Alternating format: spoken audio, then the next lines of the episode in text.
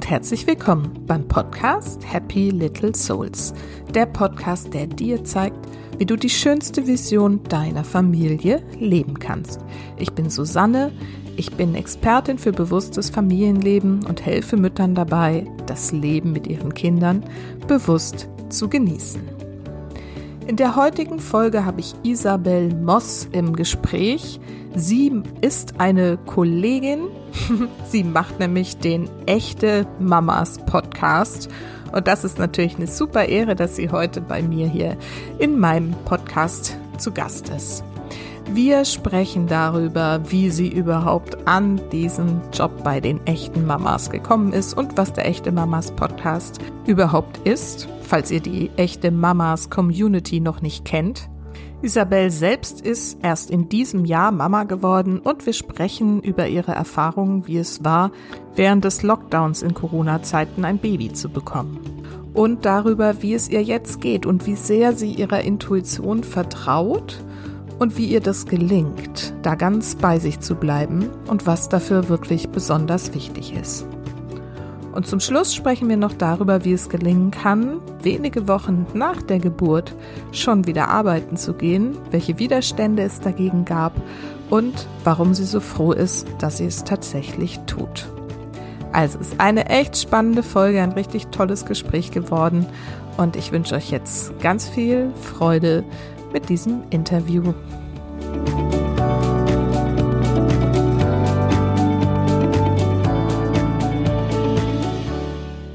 Und heute gibt es wieder ein Interview für euch.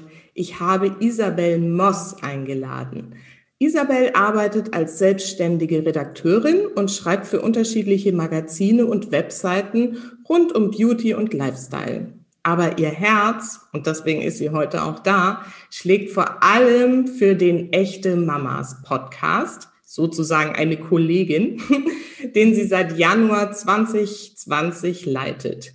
Hier spricht sie mit Gästen über das wahre Mama-Leben, ganz ungeschönt und frei von Erwartungshaltungen. Vermutlich alle Eltern kennen ja das Gefühl, sich alleine mit ihren Sorgen und Ängsten zu fühlen. Und Isabel möchte mit diesem Irrglauben aufräumen und im Podcast zeigen, dass wir alle ein Team sind hm, und dass wir mit offenen Gesprächen zu uns selbst finden können. Und genau der Ansatz ist ja ganz passend zu meinem Ansatz hier. Und deswegen freue ich mich total, Isabel, dass du da bist, dass wir heute mal ein bisschen über dein Mama-Leben sprechen können und vor allen Dingen auch über deinen Podcast und dass du uns vorstellst, was du da alles so machst. Schön, dass du da bist. Ja, vielen Dank. Vielen Dank für die Einladung. Ich freue mich sehr, da zu sein, liebe Susanne. Genau, dann erzähl doch erstmal ein bisschen noch von dir, noch ausführlicher. Wer ist deine Familie? Wer bist du überhaupt genau? Und was machst du ganz genau?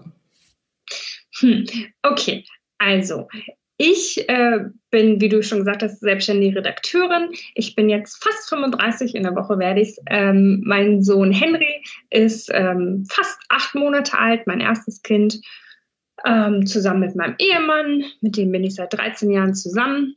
Ähm, genau, und ansonsten äh, hangel ich mich so durch selbstständige Schrägstrich Mama sein Leben. Und genau, bin da vor allen Dingen ähm, spezialisiert auf den Echte Mamas Podcast, was natürlich in diesem Fall aber eine sehr sinnvolle und praktische Arbeit ist, weil ich äh, Informationen aus erster Hand mir überall ziehen kann, wenn ich mit Experten spreche. Das war, ich habe in der Schwangerschaft angefangen und wir hatten ein Thema wie gutes Schlafen für Babys und so. Super. ich mir alles über, konnte ich ganz, ganz persönliche Fragen stellen. Ähm, deswegen ist diese Arbeit äh, ja total bereichernd auch für mein Mama-Leben. Mhm, genau. Dann erzähl doch da nochmal so ganz genau, was, was ist echte Mamas? Vielleicht kennen das manche von meinen Hörern noch nicht. Was ist das ursprünglich? Ja. Wie ist dieser Podcast entstanden und wie bist du da überhaupt dann dazu gekommen? Ja, sehr, sehr gerne. Also die echten Mamas, das ist vor allen Dingen eine Community. Also das ist entstanden aus, ähm, lasst uns miteinander reden, lasst uns miteinander vernetzen. Also sie sind wahnsinnig groß auf Facebook mit mehreren Millionen Mitgliedern, ähm, ganz verschiedene Gruppen. Es geht da um Schwangerschaft, es geht aber um zum Beispiel gibt es auch eine Gruppe, die sich mit der Trotzphase bzw. mit der Autoritärphase befasst. Ähm, Und es geht vor allen Dingen um Austausch und es geht darum zu zeigen, dass wir Mamas äh, wunderbare Superheldinnen sind, die aber durchaus Fehler machen können und durchaus auch mal durchhängen können und durchaus auch mal so richtig schön scheiße aussehen können. das Leben einfach äh, keine Zeit lässt, um äh, regelmäßig zu duschen, geschweige denn sich vielleicht mal zu schminken. Ähm, und das ist so der Kerngedanke. Es geht halt darum, wirklich das echte Leben zu zeigen, ganz ungeschönt und ähm, ja, ohne halt diese Erwartungshaltung und dieser Druck, der empfinde ich als Eltern oft begegnet, so von außen, du musst das können, du musst das schaffen und dabei musst du auch noch gut aussehen und wenn du dann auch noch arbeitest, ist dann auch alles super. Und am Wochenende hast du bitte Zeit für deine Freunde.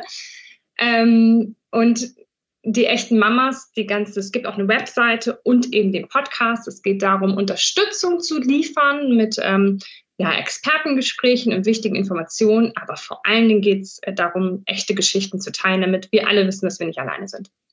Super, ganz toll. Genau. Und dann habe ich jetzt nur erst einen Teil beantwortet. Und das ist wie ich da gelandet bin. Ne? Ja. ja, aber das war ja erstmal ganz, ganz hilfreich. Wir können ja noch mal kurz dabei bleiben. Nämlich, also eine Facebook-Gruppe, sagst du, gibt es dazu und die Website. Wenn man da jetzt irgendwie sagt, okay, ich will da irgendwie dazu, wo würde man da so als erstes einsteigen? Also man kann sich auf jeden Fall auf der Webseite echtemamas.de umschauen.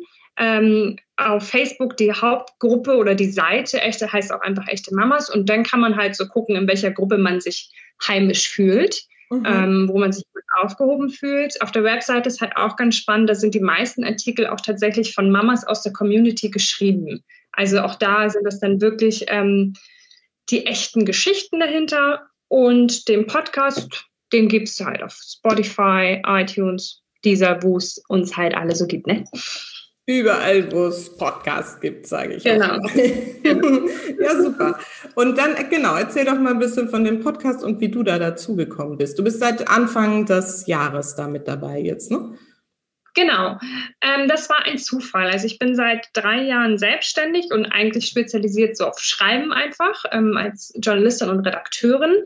Ich habe aber schon so ein paar Mal wurde ich als Gast eingeladen auf in Podcasts, also hatte da schon so ein bisschen Erfahrung und dann habe ich, ich hasse so Networking-Events. Ich bin so, ich bin sehr schlecht im Smalltalk und ähm, so auf Menschen zugehen und so. Ich mag so meine, meinen Kreis an Menschen. Alle anderen Menschen finde ich eher so. ähm, bin ich, bin ich glaube ich, in meiner ganzen Selbstständigkeit zu genau einem Networking-Event gegangen und da habe ich die Sarah getroffen. Und Sarah ist eine der Gründerinnen von den Echte Mamas.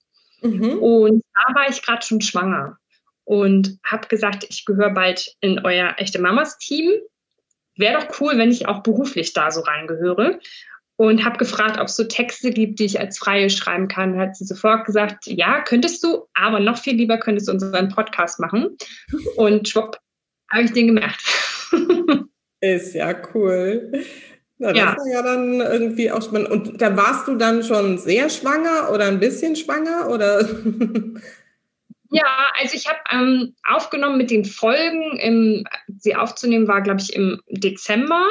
Und dann habe ich bis zur Geburt meines Sohnes am 29. März alle Folgen aufgenommen, die bis Ende Juli ausgestrahlt wurden, damit ich so okay. nach der Geburt kurz ein bisschen Ruhe habe. Ja. Also habe richtig reingehauen in den letzten Wochen meiner Schwangerschaft. Und genau, und seitdem kommt er alle zwei Wochen, manchmal auch jede Woche. Mhm, super. Und sind es nur Interviews? Ja. Ja, ja also ich habe äh, eine Folge gemacht, wo nur ich geredet habe, weil ich halt Geburt in der Corona-Zeit hatte. Ähm, aber das war, eine, ja, das war eine Ausnahme. Ansonsten sind es immer Interviews. Genau. Mhm. Und ähm, das ist ja jetzt so, wenn man da kurz bevor man irgendwie ein Kind bekommt, noch einen neuen Job anfängt, war jetzt dann wahrscheinlich im Gegensatz zu vorher auch ein regelmäßiger Job. Stimmt das? Oder? Ähm, ja, also ich habe äh, mich ja selbstständig gemacht 2017, glaube ich, und seitdem ähm, habe ich ja gar nichts Regelmäßiges mehr. Mhm. Und fand das dann aber also erstens cool, nochmal so ein ganz neues Feld aufzumachen ähm, mit dem Podcast und habe mich natürlich schon gefreut, dass das dann auch was ist, wo ich weiß, das geht halt immer weiter. Das macht man ja nicht und für ein halbes Jahr und dann sagt man, nee, wir holen uns jetzt mal einen anderen Host. So. Mhm. Das ist dann schon was, was mir halt auch zwar äh, in den letzten Wochen meiner Schwangerschaft viel Stress bedeutet hat, mhm. aber auf lange Sicht auf jeden Fall so auch so ein bisschen, okay, da ist dann wenigstens ähm, dieses Steckenpferd so was äh, mitläuft. Genau. Mhm. Deswegen war es auch ganz beruhigend.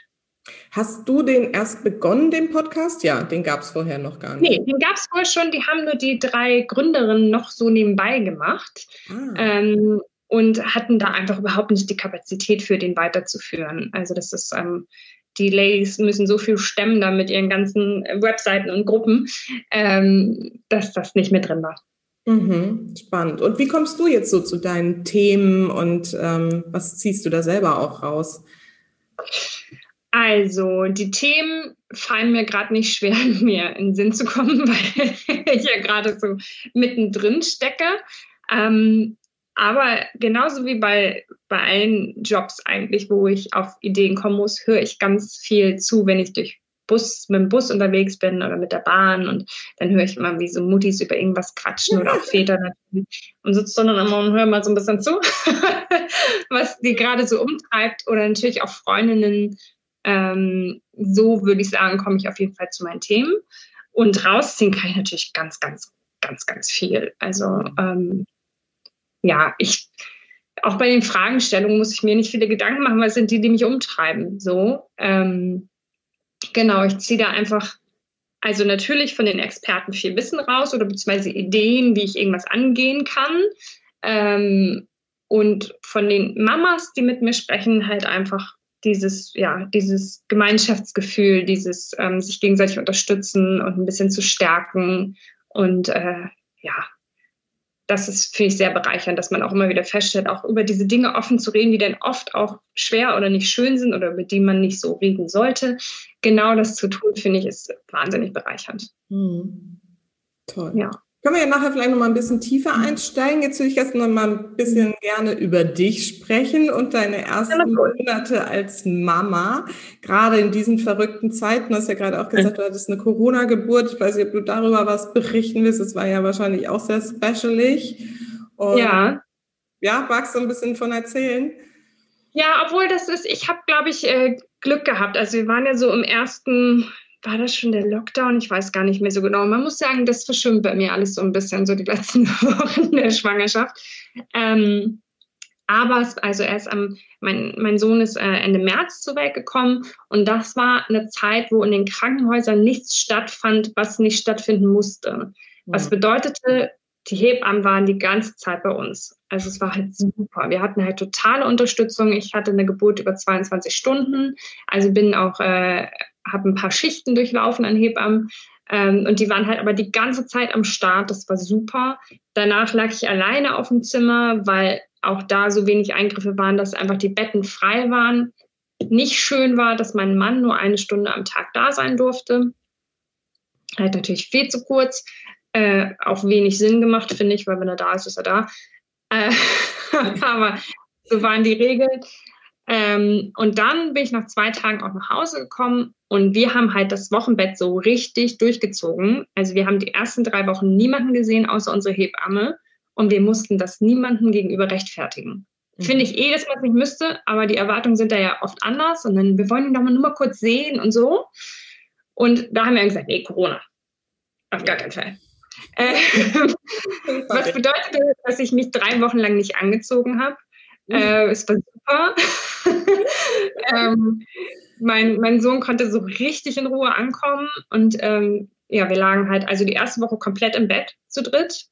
Ähm, es war auch super, weil kann ich auch jeder Frau empfehlen, ne? beim Stillen und danach die ganze Zeit nackig zu sein. Ne? Besser können Brüste überhaupt nicht abheilen, als irgendwie einfach an der frischen Luft und kein Stoff, der da reibt. Oder ich musste mich halt auch nicht zusammenreißen, wenn dann mal irgendwie emotional mal gerade so alles gerade so ein bisschen schlimm war, weil äh, es waren halt nur mein Mann und mein Sohn da. Und die zweite Woche haben wir auf dem Sofa verbracht und die dritte Woche in der Wohnung. Also das war wieder. ja, und es war super. Also die Hebamme hat auch gesagt, sie hat noch nie so entspannte Babys erlebt wie in dieser Corona-Zeit. Mhm. Also alle, die so in Ruhe angekommen sind und ganz für sich waren, ähm, waren wohl viel ausgeglichener, viel ruhiger, viel weniger weinen, viel besser schlafen. Ich kann das nur bestätigen. Sollten wir ein zweites Kind haben, tue ich so, als gäbe es wieder eine Art Lockdown und bin wieder drei Wochen weg. Hm. Das ist ja spannend. Also, dass sogar die Hebamme das so als allgemeines ähm, Phänomen sozusagen wahrnimmt, das sollte uns Müttern ja wirklich ähm, zu denken geben. Und ja. ähm, also meine Hebamme hat mir ja auch damals gesagt, sechs Wochen nichts. Die hat, hm. also die hat mich sozusagen ins Bett verordert. Die hat gesagt, irgendwie bloß nicht irgendwie das Kind mit zu irgendwelchen Einkäufen oder sonst was nehmen. Das Kind gehört nach Hause, irgendwie hm. total einigeln und so. Und ich habe es, glaube ich, nicht ganz durchgezogen, so, aber schon die ersten ja. Wochen auch irgendwie. Ja. Also. Ja, ja, also muss natürlich auch eh jeder wissen, ähm, ob es sich für einen auch gut anfühlt, ne? Oder ob man dann irgendwann so einen kleinen hm, Lagerkoller kriegt. Ähm, aber drei Wochen sind, finde ich, machbar. Die Zeit geht eh super schnell rum. Mhm. So habe ich zumindest empfunden. Ja. Ja, schön. Ja. Was war denn so dein, ich weiß nicht, ob du dich daran erinnerst, irgendwie so der bewegendste Moment irgendwie aus diesen ersten Tagen und Wochen mit deinem Sohn? Hm. Also, ich fand, also, hm, ich muss kurz überlegen. ich, weiß, ich kann eher sagen, wo ich äh, so einen bewegenden Moment erwartet habe und er dann aber nicht da war. Ähm, man hört ja immer so dieser erste Moment, wenn du dein Baby so hältst und siehst. Also wir hatten nach 22 Stunden dann einen kurz vor knapp Kaiserschnitt.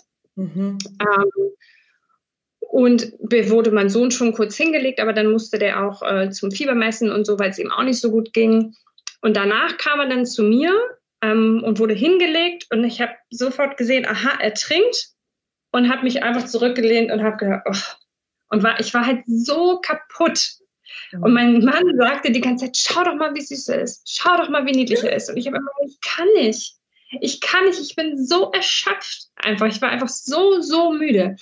Ähm, dass ich so diesen ersten Moment ähm, eher so war, ach, er trinkt, er kommt klar, wunderbar, es geht ihm gut, bis dann. so war halt so mein erster Moment. Ähm, was ich aber im Nachhinein total okay finde, weil wir haben das beide gebraucht. Mein Sohn hat dann auch ein paar Stunden geschlafen ähm, und danach war ich da. Mhm. So, aber das finde ich, äh, weil das wird einem immer vor, dieser erste Moment ist so emotional und man denkt so, ja, oder er ist halt einfach äh, total am Ende. ähm, genau, das würde ich sagen. Und was ich richtig schön fand, war, als ich meinen Sohn zum ersten Mal gerochen habe. Ich weiß nicht, ob dir das auch so ging. Mhm. Aber ich habe mich die ganze Zeit in der Schwangerschaft auf den Babygeruch gefreut. Ja. Und dann war er da und der war nicht da, der Babygeruch. Oh. Ja. Und ich glaube, das ist, weil sie am Anfang noch so dolle nach einem selbst riechen. Aber so nach zwei Wochen oder so hat er so seinen eigenen Babyduft entwickelt. Ich habe halt jeden Tag an seinem Kopf geschnuppelt und irgendwann war der Babygeruch da. Und das war für mich auch sehr emotional. Das ist ja süß. Also das kann ich jetzt gar nicht so einordnen, verorten, wann das irgendwie, wann das ja. jetzt so war, aber ich erinnere mich auch, wie gern ich an den Haaren von meinen Babys ja. da rumgeschnuppert habe. Ja. Wie weich die sind. Ich, also ich glaube, ich bin mehr so ein haptischer Mensch. Das war bei mir war das mehr so dieses, ich musste da ständig so drüber, die so weich sind. Mhm. Irgendwie so diese Babyköpfe und so. Ja. da erzählt auch meine Tochter noch, die hat ja, war ja schon relativ groß, als dann die Jungs irgendwie ähm, kamen und die sagt auch immer noch, weißt du noch, wie weich die Haare waren? Ja, ja. Aber die sind auch weich. Diese ganzen kleinen Wesen sind so weich. Ja, ja, ja, absolut. Jetzt ist er ja inzwischen acht Monate. Jetzt hast du ja schon irgendwie einiges durch. Was war denn ja. da noch so die wichtigsten Steps, an die du dich irgendwie so erinnerst? Ja, ich muss sagen, ähm, der, also der Weg an sich war recht schwer zu Henry. Wir haben äh, vier Jahre versucht, ihn äh, zu bekommen und jetzt hat er irgendwann sich dazu entschieden, äh, zu kommen und zu bleiben, dass das ganz, ganz wunderbar ist. Ähm, aber seit er da ist, also der Weg dahin war sehr, sehr steinig, aber seit er da ist, läuft alles wie von selbst. Mhm. Also ich mag das kaum sagen, weil ähm, ich ganz genau weiß, dass das keine Selbstverständlichkeit ist, dass ganz, ganz viele mit unterschiedlichen Dingen zu hadern haben, was alles total nachvollziehbar und total menschlich ist, ob das nun die eigenen Gefühle sind, die überfordernd sind oder vielleicht nicht so sind, wie man sie erwartet hätte, oder ob das Kind einem nicht das gibt am Anfang, was man sich erhofft hat, oder ob es anstrengender ist, als man gedacht hat. Und all diese Dinge habe ich nicht. Also ich habe das Gefühl, als wäre es noch nie anders gewesen. Es ist einfach, er ist halt auch ein so genügsames Kerlchen. Er ist einfach immer gut drauf. Er ist immer fröhlich. Ich glaube, er weint fünf Prozent seines Lebens. Mhm. Ähm, deswegen ist es eigentlich, ähm, was so vorherrschend ist, ist, dass es einfach ganz, ganz wunderbar läuft. So, und ich da total dankbar für bin und das sehr, sehr zu schätzen weiß. Mhm, mhm. Was glaubst du, ist dein Anteil daran? Du hast mir auch erzählt, dass du mit, ähm, also hauptsächlich intuitiv erziehst, also erziehen kann man da ja noch gar nicht sagen, begleitest ja. oder mit ihm zusammen bist und ähm, auch von ganz viel Vertrauen getragen. Wie bist du da überhaupt hingekommen? Weil ich glaube, das ist für viele irgendwie so die Frage, ne, da wird man erstmal überschüttet mit irgendwie Anforderungen und dann sucht man die ganze Zeit nach Lösungen und fragt hier und da und dort und googelt und fragt Facebook und was weiß ich und ist so im Außen unterwegs. Ähm, wie hast du das denn geschafft, da dich gar nicht erst so reinziehen zu lassen in diesen Strudel und wie setzt du das jetzt so um? Mm, ich glaube, dass es auf jeden Fall hilfreich war, dass ich ähm, mich schon ganz lange mit diesem Kinderthema beschäftigt habe. Also es ist mir jetzt ja nicht so passiert. Ähm, zudem bin ich jetzt auch nicht mehr Anfang 20. Ich glaube, das sind Sachen, die eine Rolle spielen. Einfach oder Rolle spielen können. Dass du schon so ein bisschen Dinge über dich weißt. Du weißt vielleicht, was du möchtest, was du vermitteln willst, wer du überhaupt selbst bist. Ich glaube, das hilft, um einen anderen Menschen begleiten zu können. Ähm, und dann war mein Weg, glaube ich, relativ hilfreich, weil kompliziert. ähm, ganz kurz umrissen, ich bin während der Schulzeit von zu Hause ausgezogen, habe dann neben der Schule so Jobs gemacht, die man halt vor 18 Jahren machen darf, also äh, Gastronomie und Einzelhandel. Und bin auch nach der Schule da hängen geblieben, weil ich nie wusste, was ich machen wollte. Also ich habe weder eine Ausbildung noch ein Studium in meinem Leben gemacht.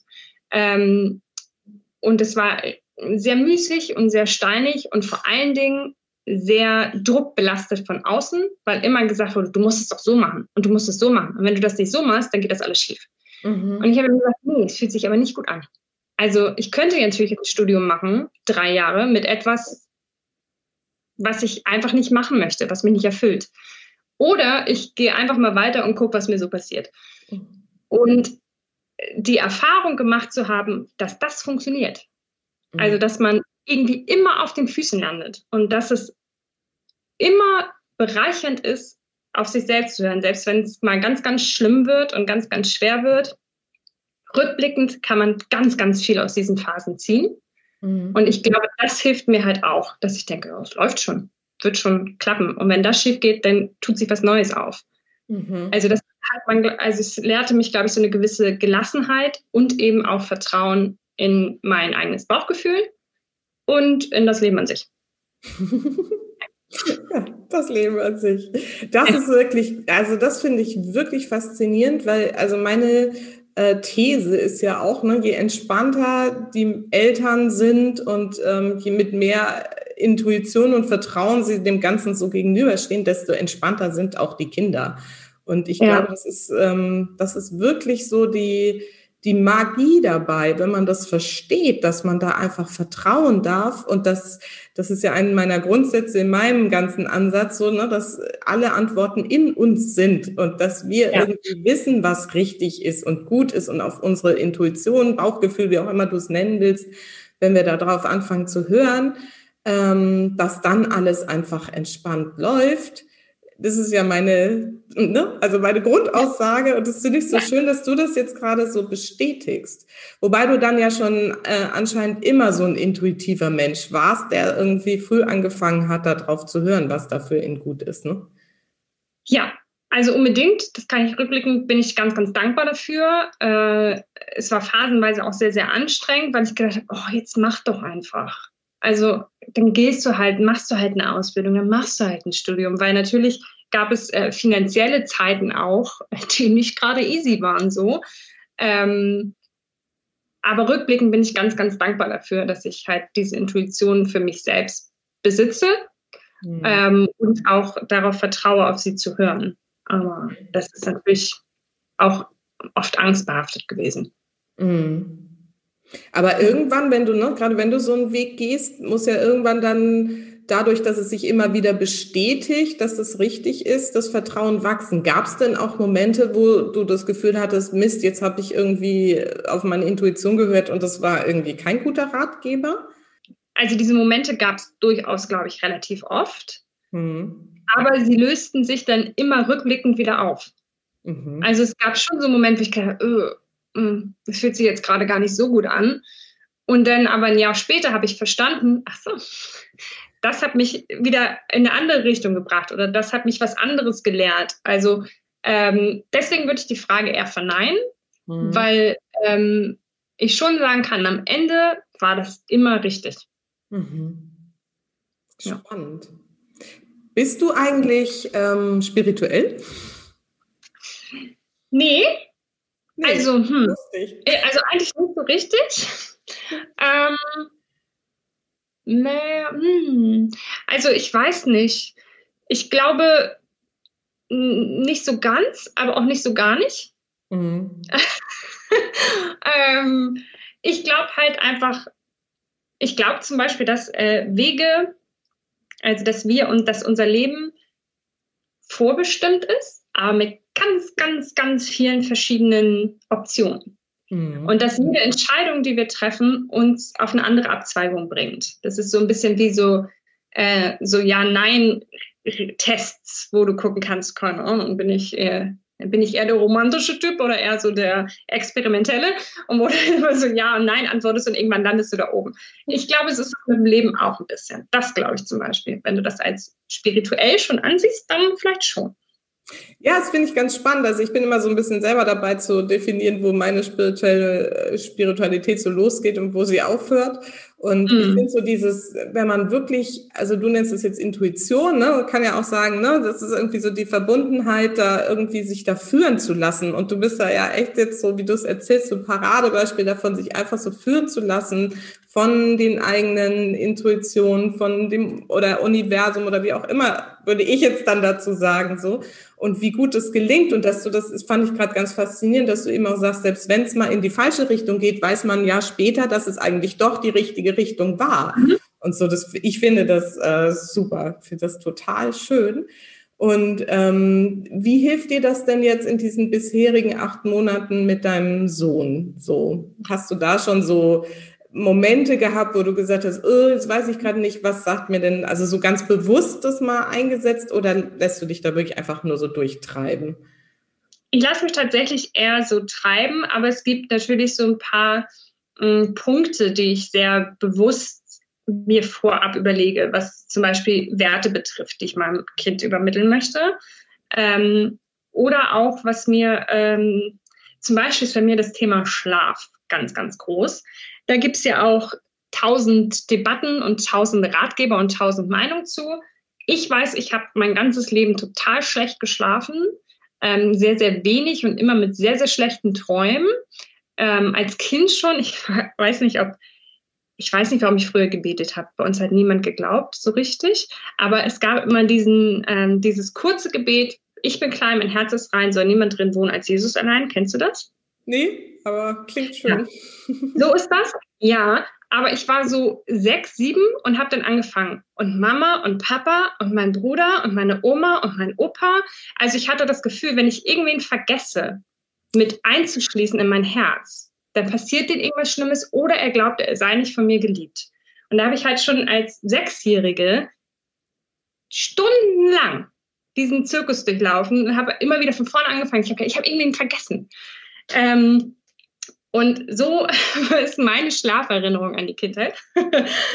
ähm, deswegen ist das Thema bei mir ganz, ganz groß in der Begleitung meines Sohnes.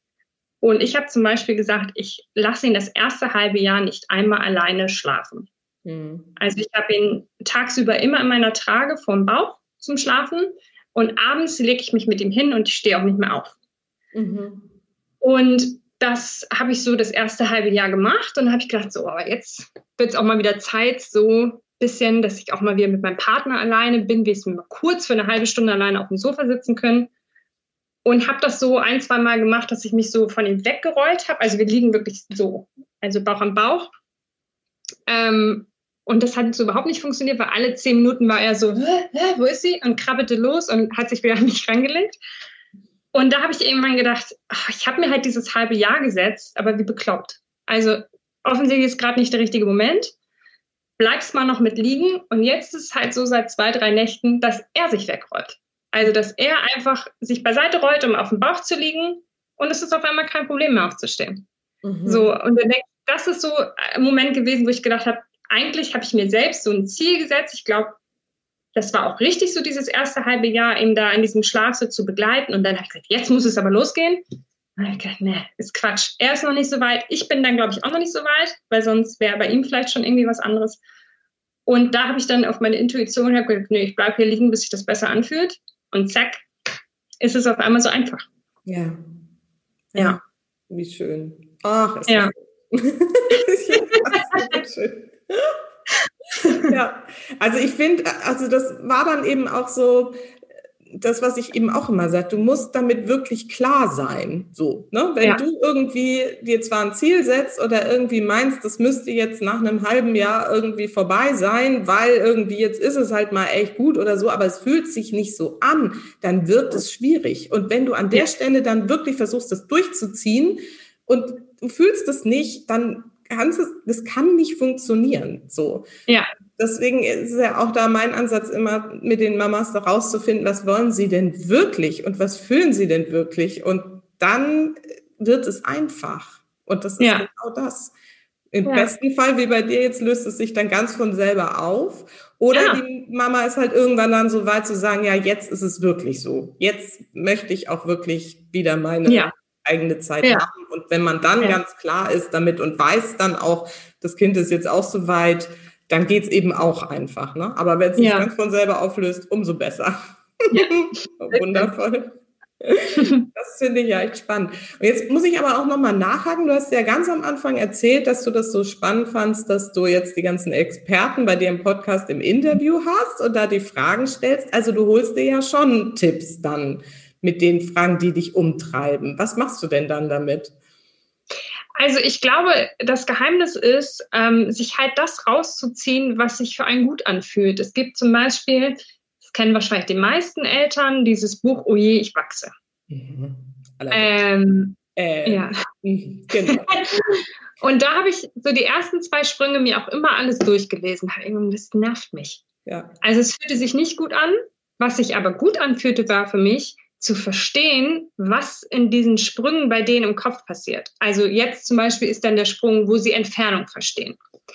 Das ist dann zum Beispiel eine Information, die mir total hilft, weil dann weiß ich, aha, kein Wunder, dass wenn ich jetzt aus dem Zimmer gehe, er denkt, scheiße, weil ich komme nicht hinterher.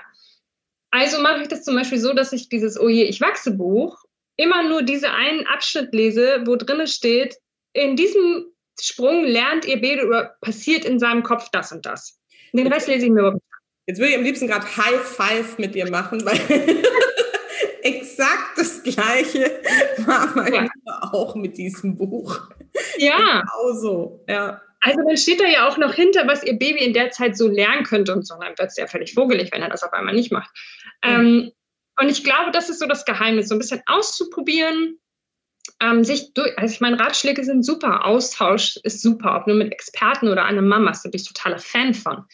Ähm, man muss halt nur gucken, was man sich halt rausnimmt und wo man denkt, nö, ist nicht meins, betrifft mich nicht, betrifft nicht mein Kind, betrifft nicht unseren Weg.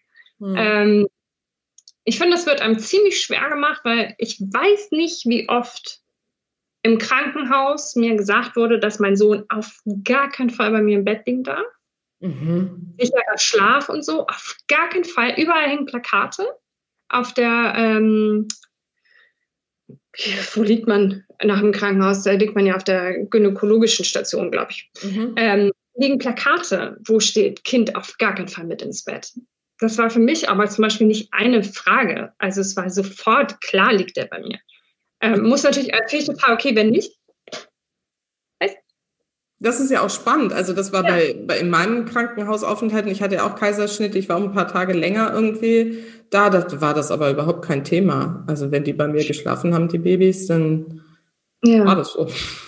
Ja, ich glaube, ähm, und es macht natürlich auch Sinn. Also es gibt halt einfach inzwischen viele Studien, dass äh, der plötzliche Kindstod hat ja nicht so richtig einen Auslöser, aber viele sind tatsächlich ähm, Erstickungssituationen im Bett. Also wenn das dann die Decke der Mutter ist oder des Vaters und so. Deswegen macht es schon auch Sinn, darauf hinzuweisen. Ähm, aber es war halt so ein ganz klares Verbot. Mhm. Also vielleicht ist es mir auch nur so aufge aufgefallen, weil dieses Thema Schlaf für mich ja so wichtig ist. Mhm. Also vielleicht habe ich das auch noch viel doller gehört, als es mir eigentlich gesagt wurde. Ähm, ja, aber dazu kommen auch zum Beispiel so Sachen mit dem Stillen. Das Kind muss mindestens 20 Minuten jede Seite trinken. Also mein Sohn trinkt eine Brust und ist nach acht Minuten durch. Und dann hat man halt am Anfang, ach so, muss ich jetzt nochmal auf die andere Seite? Und er so, äh, nee, eigentlich, eigentlich, oh, ich bin voll voll. Und du denkst aber, ja, aber mir hatten doch 100.000 Leute gesagt, das muss so sein. Ähm, und ich finde, also ich bin da sehr schnell, sehr klar in Dingen, wo ich denke, nee, der, also wenn er Hunger kriegt, dann meldet er sich schon. Aber ich kann mir vorstellen, wenn man äh, diese, dieses Vertrauen nicht so hat oder vielleicht auch einfach tatsächlich noch so ein bisschen jünger und unerfahrener ist, dass das dann ganz, ganz schwer ist, bei sich zu bleiben und äh, auf sich zu führen und auf sich zu hören, weil einem wirklich sehr viel vorgegeben wird. Ja, genau ja. das ist das Thema. Genau das. Ja. Hast du da vielleicht eine Idee oder einen Tipp für meine Mamas da draußen, die, obwohl sie vielleicht auch schon älter sind und das trotzdem noch nicht, weil ich glaube, davon gibt es wirklich viele, weil das Außen so präsent ist und ja, ja auch ne, gerade jetzt durch Internet und Social Media und ja. so noch viel präsenter geworden ist, als es irgendwie jetzt in unserer Elterngeneration war oder so. Mhm. Ähm, wie, wie könnte man das vielleicht irgendwie für sich besser lernen? Was hast du da vielleicht einen Tipp für die? Hm. Also ich habe leider keinen ganz konkreten Tipp. Mhm. Ähm, ich glaube wirklich, dass Dreh- und Angelpunkt ist, der sich selbst kennenzulernen. Also sich selbst, also bevor du wirklich ganz äh, vertrauensvoll und frei dich um einen anderen Menschen kümmern kannst, musst du halt erstmal ganz vorteil und vorteilsfrei und frei mit dir selbst sein. Also, dass man erstmal wirklich versteht, wer bin ich, was ist mir wichtig, was möchte ich vermitteln, was möchte ich mitgeben. Ähm, weil nur wenn du das weißt, verstehst du ja auch, welche Vorgaben deinen Vorstellungen widersprechen. Mhm. Ähm, deswegen würde ich mich, wenn ich damit Schwierigkeiten hätte, zuallererst mit mir selbst auseinandersetzen. Mhm. Danke. auch genau, alles genau mein Ansatz. Hast du das denn so bewusst gemacht mit deinem Mann zusammen, dass ihr euch vorher überlegt habt, wie wollen wir das Kind irgendwie groß werden lassen? Welche Werte sind uns da wichtig? Was wollen wir ihm mitgeben? Ja, also schon. Ähm, ich glaube, wir sind eh, ähm, also ich bin, glaube ich, eher so die treibende Kraft. Und mein Mann ist ähm, total dabei, wenn er das genauso sieht. Wenn nicht, dann sagt das auch. Ähm, tendenziell ist, bin ich aber schon diejenige, die dabei. Aber ich habe mir mal darüber Gedanken gemacht. ähm, und im Grunde äh, gibt es gar nicht so viel, was wir unbedingt wollen. Wir möchten halt, also im Grunde möchten wir äh, Henry einfach vermitteln, dass er sein kann, wer immer er sein möchte und dass er tun kann, was immer er tun möchte, solange es natürlich nicht irgendwen verletzt oder zu Schaden kommt, da wäre ich dann natürlich auch jemand, der sagt, also, Bürschchen, bleib nur mal langsam. ähm, aber an sich, und das sind so Kleinigkeiten, zum Beispiel äh, haben wir jetzt schon oft, dass dann irgendwie die Großeltern oder so dann, wenn sie ihn sehen, also mein Sohn ist sehr, sehr hübsch, ähm, wenn sie ihn dann äh, sehen und sagen, oh, du verstehst, drehst bestimmt später den Mädels den Kopf. Und ich, dann achte ich halt darauf, dass ich sage, oder den Jungs. Mhm. Also sowas ist mir wahnsinnig wichtig. Einfach, dass man von klein auf versucht, mit diesen Schubladen einfach aufzuhören, dass man das nicht macht. Ähm, und das ist tatsächlich ein bisschen anstrengend, weil äh, es viele Schubladen gibt, in die wir so hineingeschoben werden und die wir auch selbst hineinschieben. Und ich muss mich da auch selbst immer wieder überprüfen. Ähm, aber im Grunde sind das so, ist das so unser Leitfaden, dass wir wirklich äh, ihm alle Wege und Türen offen halten möchten und ihm sagen wollen, es ist okay, durch welche auch immer du gehst. Mhm. Ja. Spannend.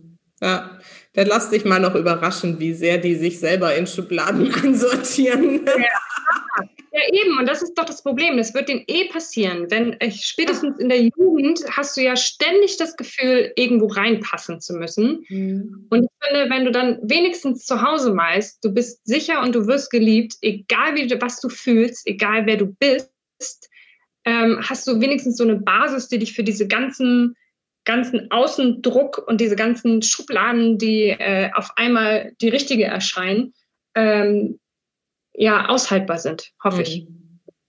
Ja, also meine Erfahrung ist ja, also ich habe am Anfang auch, als Marlene kam, meine Tochter, habe ich auch gesagt, ja, also sowieso ist es mir alles völlig wurscht und so, aber ich habe auch, ich war jetzt nicht so eine rosane Mama in den ersten ein, zwei Jahren. Das war auch ganz spannend, weil wir dann die Klamotten aus dem ersten Jahr auch wirklich eins zu eins für die Jungs noch verwenden konnten. Mhm. Aber als sie dann anfing, so selber irgendwie sich für Klamotten zu entscheiden, war halt nur noch rosa und Glitzer. Und das ist irgendwie so, ne, das musst du dann auch akzeptieren. Das sagt, gut, das ja. Einfach ein Mädchen, ja, und ich kann sie Voll. nicht irgendwie genderneutral oder sonst was. Es ist Nein. mir dann auch egal. Und eine andere lustige Geschichte, die ich dazu irgendwie erlebt habe, war, ich hatte so ein, so ein Bilderbuch, kleine Tierkinder auf dem Bauernhof. Das war so das erste Buch, was ich mit den Babys irgendwie so angeschaut habe. Und ich habe es mit meiner Tochter bestimmt, gefühlt eine Million Mal irgendwie, ne? Und dann immer die Tiergeräusche gemacht und so. Und dann kam halt mein, mein erster Sohn und dann so in dem Alter, was weiß ich, halbes Jahr, ein Jahr, wo man da irgendwie anfängt, da reinzugucken. Und dann irgendwann waren wir auf dieser Seite mit den Lämmchen, ich weiß es noch genau, und ganz hinten im Hintergrund, so klein, ja, also es ist fast nicht sehen kannst, fährt da ein Traktor. Hm. Original. Und der guckt diese Seite an und sagt, Bäcker! Hm. Den habe ich noch nie gesehen, ja, original. Ich habe ja. ihn noch nie gesehen. Und das sind so Momente, wo du weißt einfach, es gibt Unterschiede zwischen Mädchen und Jungs. Und es ist so lustig, wenn man das dann so wahrnimmt. Und das ist Unbedingt. Aber ich finde, es gehört dann ja auch, also ihn so sein zu lassen, wie er ist, ja. gehört dann ja auch dazu, zu sagen, okay, du bist halt so ein richtiger Kerl. Ja, genau. Also das ist auch total legitim. Ich möchte halt nur, dass er das äh, möglichst selbst mhm. entscheiden kann. Ja. Man wird auch nie genau wissen, glaube ich, wie sehr die Umwelt da dann doch irgendwie Einflüsse drauf hat, ne?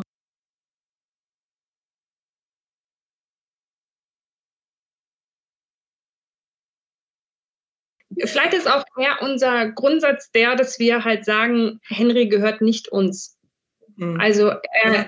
gehört sich selbst. Mhm. So, also wir sind da ähm, sehr streng auch ähm, in dem, wie wir, wie wir über ihn reden. Wir sagen nicht irgendwie mein Henry oder so. Das ist dann, also so, so. Er soll halt einfach, deswegen war zum Beispiel, ich meine, das Fass möchte man gar nicht aufmachen, aber deswegen war Impfen für mich zum Beispiel ein totaler Kampf weil das ist für mich ein riesiger Eingriff. Und ich denke, er ist doch so klein, so. Und ich möchte eigentlich, dass er so eine Entscheidung selbst trifft, weil es ist nun mal nicht mein kleiner Körper, sondern seiner. Aber natürlich kann er mhm. diese Entscheidung nicht treffen.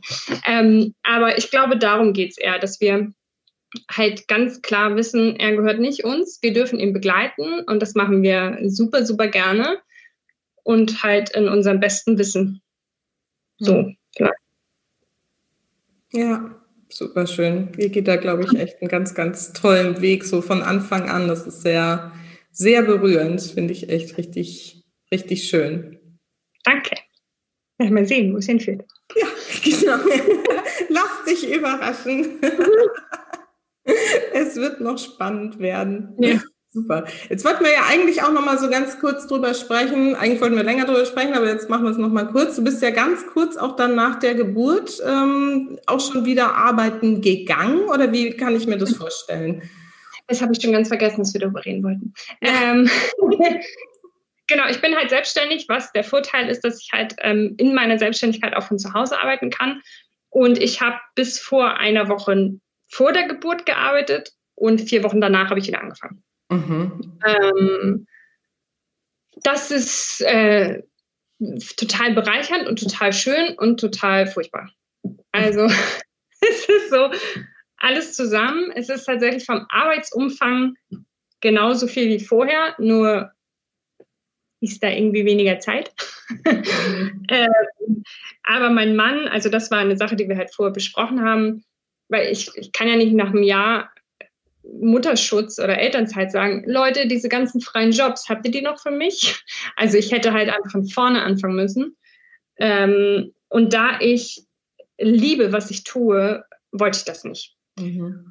Und dann habe ich mit meinem Mann gesprochen und der fängt zum Glück für mich, zum Nachteil für ihn, morgens um sechs an zu arbeiten und ist dann halt aber um 16 Uhr zu Hause am Start.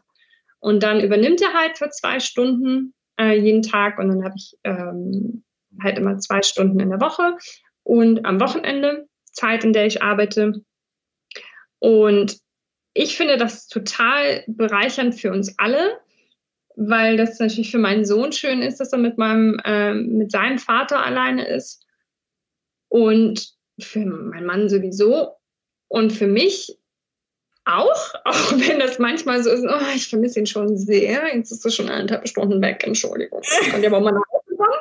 Ähm, aber ich glaube, ich hätte sonst, also wenn ich nicht gezwungen wäre, hätte ich eher so die Tendenz zu sagen, ich mache das schon. Nee, nee, gib mir her, ich mach schon, ich mach schon. Mhm. Und dass ich gezwungen bin, äh, das zu teilen und auch abzugeben, ist, glaube ich, eine gute Sache. Mhm. Schön. Ja. Und das heißt, es war für dich eben auch wichtig, das zu machen. Bist du da irgendwo auch auf Unverständnis gestoßen? Haben Leute gesagt, ja. kannst du das machen? Ja. Mhm. Ja, ja, ganz viel. Äh, also erstmal auf Unverständnis, beziehungsweise auch, naja, glaubst du, es klappt jetzt so, ne? Und mhm. guck mal, warte mal ab, bis es soweit ist. Also ganz viele haben auch nicht darauf vertraut, dass es funktioniert. Mhm. Es ist auch anstrengend, gar keine Frage. Und es ist auch so, ich komme nicht hinterher. Also es ist natürlich immer so, dass ich Arbeit vor mir herschiebe und ähm, ja, aber ich meine, ich glaube, es jeder Mutter und jeden Eltern, also die Hauptversorger, Pfleger in diesem Moment sind, hat ja das Gefühl, zu wenig Zeit zu haben. Also das ist jetzt nicht mein eigenes Privileg. Ähm, und das ist schon anstrengend und es fühlt sich auch manchmal doof an, dass auch wenn er äh, Zeit mit mir hat, ich manchmal im Kopf halt einfach weiß, ach scheiße, ich muss noch das machen, ich muss noch das machen, ich muss noch das machen. Denke ich auch, oh, das ist kacke, komm mal wieder zurück, jetzt hier zu, zum Hier und Jetzt. Denke ich auch, es ist halt auch einfach nur menschlich und normal.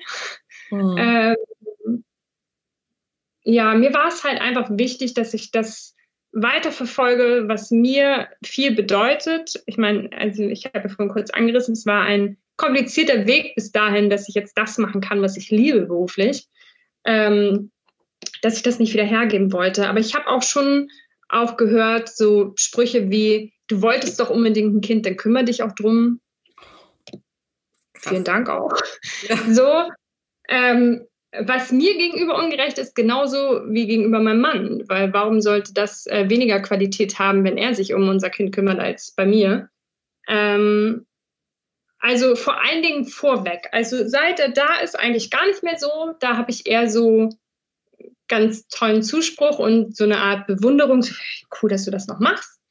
Äh, ich denke auch, das ist wirklich cool. Ähm, aber in der, in der Schwangerschaft gab es viel Gegenwind. Mhm. Ja, spannend.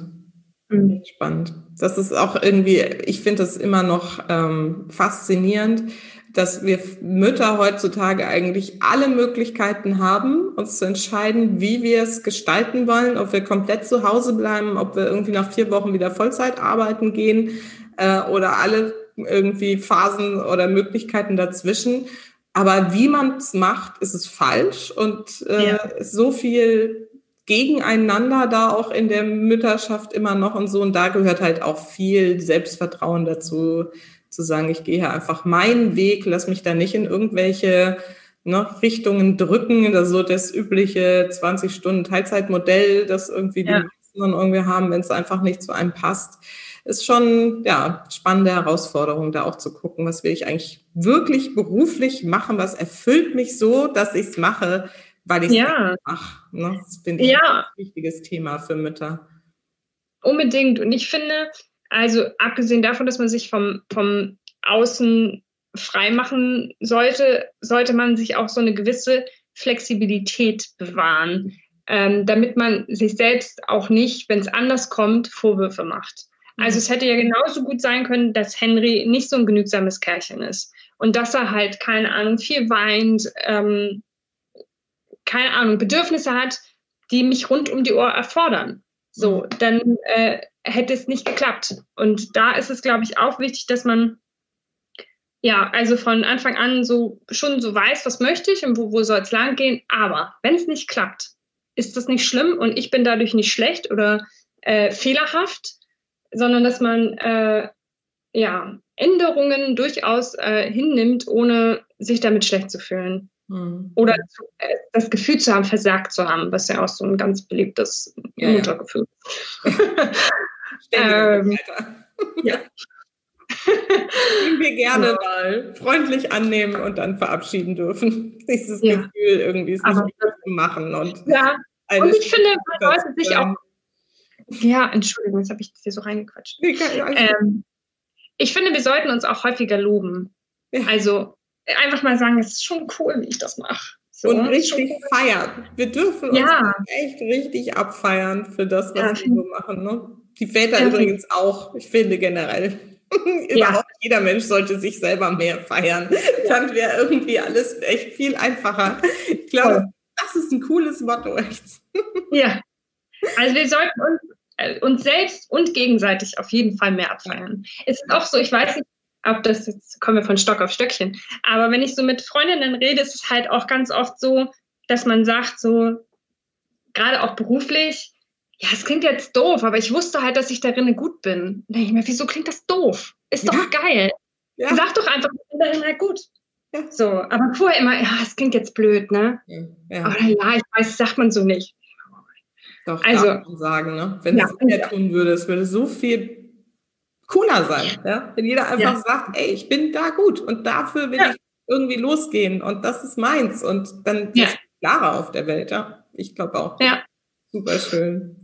So, da kommen wir so langsam zum Schluss. Wenn jetzt meine Hörerinnen da draußen, meine Mamas, ähm, sagen, Isabel, das klingt total toll, wie die das macht mit ihrem Baby und überhaupt und so. Wo kann man denn, also natürlich über den Podcast, wo kann man den finden und kann man dich sonst noch irgendwo finden?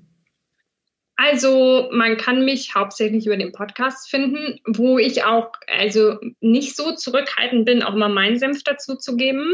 Also ich habe mir angewöhnt, äh, aus den Interviews auch immer Gespräche zu machen. Mhm. Ähm, genau, und die findet man, wie du, wir vorhin schon gesagt haben, überall. Quasi, wo es Podcasts gibt, einfach über echte Mamas. Mhm. Ähm, dann bin ich noch auf Instagram, halt über Isabel Moss, über den echte Mamas ähm, Instagram-Account so ein bisschen verlinkt. Ja, ich glaube, das ist zumindest das, wo man mich findet, was für deine Hörerinnen und Hörer spannend ist. Super, sehr schön. Das verlinken wir dann natürlich auch nochmal in den Shownotes, die Website von den echten Mamas mit dem Podcast und so, dass man ja. auch da noch direkt hinfinden kann. Super. So, dann kommen wir zu den Schlussfragen. Für welche drei Dinge in deinem Leben bist du denn am dankbarsten? Also, für meinen Sohn, hm. Schrägstrich für, für meine Familie. Hm. Weil äh, mein Mann ist mein großer Rückhalt äh, der hat mir jahrelang den Rücken freigehalten. Ohne ihn wäre ich nicht da, wo ich heute bin. So viel ist mal sicher. Ähm, dann bin ich sehr dankbar für mich selbst äh, und für mein Vertrauen in mich. Und ich bin dankbar für meine Freunde. Hm. Schön. Ja, das ist auch wichtig, dass man die auch mal ja. ja, schön. Ja, sie sind halt wie Familie. Also ich habe äh, einen wunderbaren, wunderbaren Freundeskreis. Und ja, also da der Austausch ist auch so bereichernd, hm. finde ich. Schön. Und meine Schlussfrage ist ja immer, was ist denn so deine wichtigste Botschaft an meine Supermamas da draußen? Oh Mann, da möchte man ja wirklich was richtig Fundamentales sagen, ne? Bitte. Ähm, das erwarten wir doch. Ähm, also, ich glaube, meine Botschaft ist, dass wir es wert sind, auf uns selbst zu vertrauen und dass wir es wert sind, uns selbst zu verzeihen. Mhm. Ja, super schön. Ja, wundervoll. Isabel, das war echt ein tolles Gespräch. Ich bin ganz berührt. Ich finde es total schön und ähm, kann mir super gut vorstellen, was ihr für eine wundervolle Familie seid und immer sein werdet. Ähm, es ist echt ganz schön und vielen, vielen Dank für deine Einblicke ähm, in dein Familienleben, deine erste Babyzeit. Das war echt sehr inspirierend. Total gerne. Vielen, vielen Dank für die Einladung. Ich freue mich so dolle, dass wir zusammengefunden haben. Und äh, mein Bildschirm geht immer schwarz, seht ihr das eigentlich auch? Ähm, dass wir zusammengefunden haben. Und dass ich dich ja auch nachher nochmal mit Fragen löchern darf, weil du ja auch nochmal zu uns in den Echte Mamas Podcast kommst. Da freue ich mich auch schon sehr drauf. Ich mich auch. Finde ich auch total toll. Insofern erstmal alles Gute, vielen, vielen Dank und bis bald. Bis dann. Tschüss.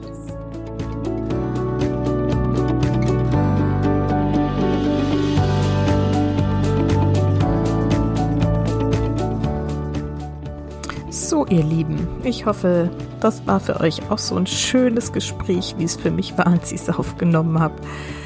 Und wie immer freue ich mich natürlich, wenn ihr meinen Podcast in eurem Bekanntenkreis weiterempfehlt. Und dann möchte ich euch heute noch mein neues Coaching-Paket vorstellen. Ich habe damit schon einige Mamas begleitet und habe es jetzt sozusagen nochmal offiziell nach draußen gebracht und auf meiner Webseite auch angekündigt und beschrieben. Das Coaching-Paket heißt Lebensfreude und Bewusstsein im Familienalltag. Und mit diesem Paket zeige ich euch in vier Wochen wirklich alle Grundlagen, die ganzen wichtigsten Tools und Methoden, wie ihr euch euer bewusstes Familienleben erschafft und vor allen Dingen auch wieder zurückfindet zu eurer Lebensfreude. Ich habe wirklich häufiger von Mamas gehört, dass genau die im Familienalltag oft verloren geht und dass du dich vielleicht auch als Mama manchmal fragst, wo ist sie denn eigentlich hin? Und früher, da war es doch alles leicht und ich habe mich gefreut über das Leben und auf meine Zukunft und jetzt bin ich irgendwie nur noch im Stress und weiß gar nicht mehr, wo oben und unten ist. Und ich kann dir sagen, das muss nicht sein. Es ist relativ leicht, hier den Fokus zu verändern. Und in diesem Coaching-Paket, wie gesagt, in vier Wochen zeige ich dir, wie das geht. Ich begleite dich vier Wochen ganz eng. Es gibt vier direkte 1 zu 1 Calls mit mir, ungefähr immer eine Stunde und ansonsten stehe ich dir in dieser Zeit jederzeit erstens zur Verfügung und zweitens bin ich dein Buddy und sehe zu, dass du das, was ich dir sage, auch wirklich umsetzt. Und genau dadurch passiert diese Magie, dass du anfängst, in anderen Gedankengängen zu denken und einfach deinen Fokus zu verschieben. Und dann kommt die Freude wieder zurück in dein Leben. Ich freue mich, wenn du dich bei mir meldest. Schreib mir einfach an Susanne at happylittlesouls.de, wenn das für dich spannend klingt oder geh einfach auf meine Website.